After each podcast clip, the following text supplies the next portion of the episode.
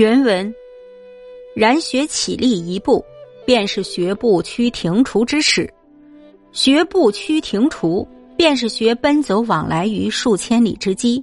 故非有二事，但其功夫之难易，则相去玄绝矣。心也，性也，天也，一也。故及其知之，成功则一。然而三者人品力量自有阶级，不可劣等而能也。细观文位之论，其意以恐尽心知天者，废却存心修身之功。而反为尽心之天之病，是盖为圣人忧功夫之或间断，而不知为自己忧功夫之未真切也。无柴用功，却需专心致志，在妖兽不二修身以四上做，只此便是做尽心之天功夫时。正如学期起立一步，便是学奔走千里之时。无方自律，其不能起立一步。而起聚其不能奔走千里，又况为奔走千里者而虑其或遗忘于起立一步之习哉？文为实践本自超绝脉往，而所论云然者，亦是未能脱去旧时解说文艺之习。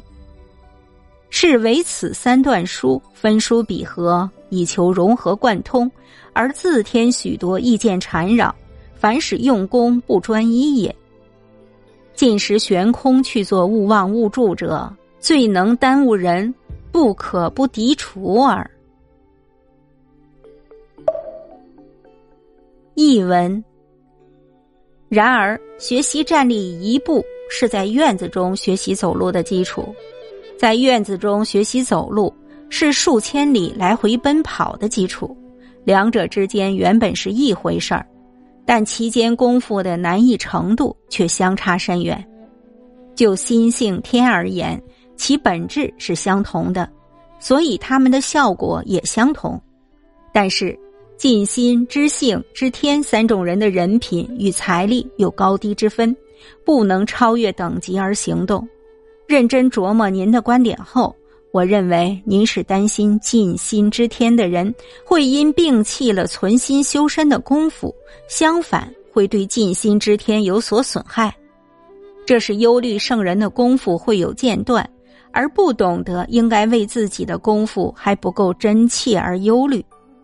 我们的功夫必须一心一意的在妖兽不二修身以四上做，如此就是尽心知天功夫的开端。正如学习站立一步是学习奔走千里的开端。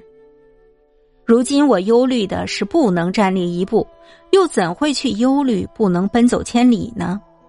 又怎会为那些已能奔走千里的人去忧虑？